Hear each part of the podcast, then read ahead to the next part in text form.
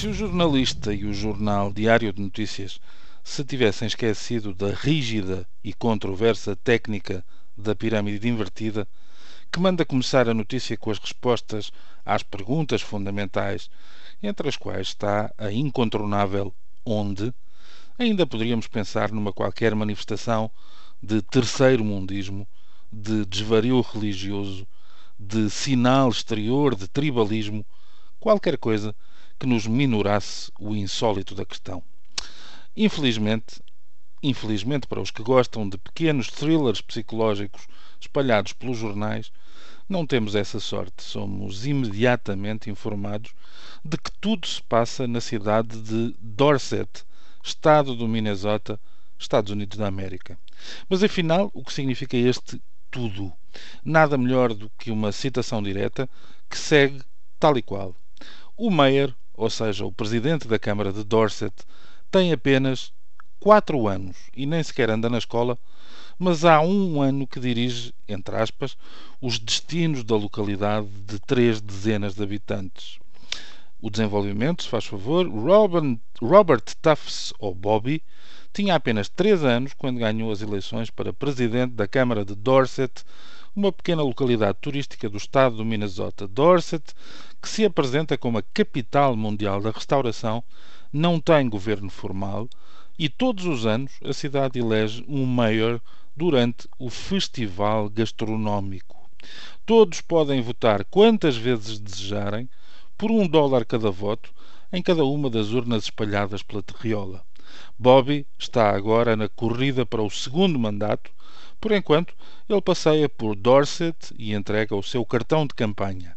Num lado do cartão está Bobby vestido com um colete de pesca e no outro está Bobby com Sofia, a sua namorada, sentados num baloiço de campanha. Adorava ser vosso presidente tanto como amo Sofia, diz o cartão. O trabalho de Bobby é cumprimentar os turistas que visitam a sua terra. Se tivermos em conta a proximidade das nossas próprias eleições autárquicas, não poderemos deixar de reconhecer que este peculiar sistema eleitoral e de governo de Dorset tem algumas vantagens extraordinárias. A saber, todos nós já tivemos vontade de mandar este ou aquele autarca dormir a cesta e comer a sopa toda, sem esquecer o indispensável chá para a sua educação. Em Dorset isso é possível. Em vez dos cartazes, em que os símbolos dos partidos da coligação por cá parecem ter encolhido na lavagem, a campanha resolve-se com um singelo cartão em que o Mayor de Dorset desenha todo um programa de valores. É moço de trabalho, de um lado, mas não esquece, por outro, a devoção pela família. Finalmente, em vez de gastar dinheiro com as eleições, Dorset angaria fundos. E estes não acabam em bolsos ínvios. Quanto às funções, admita-se que Portugal estaria muito melhor se alguns dos agentes do poder local se limitassem a apertar a mão aos turistas, em vez de procurarem apertar-lhes outras partes. Por fim, o sentido da oportunidade. Em Dorset, as eleições decorrem durante o festival gastronómico local.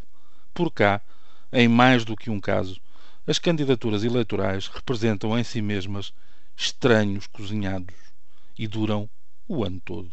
Espero que na próxima revisão eleitoral não se esqueçam de enviar uma delegação para estudar Dorset, no Minnesota. Aprendam ou não, os delegados hão de, ao menos, regressar de barriguinha cheia. Ou seja, o costume. Bom dia.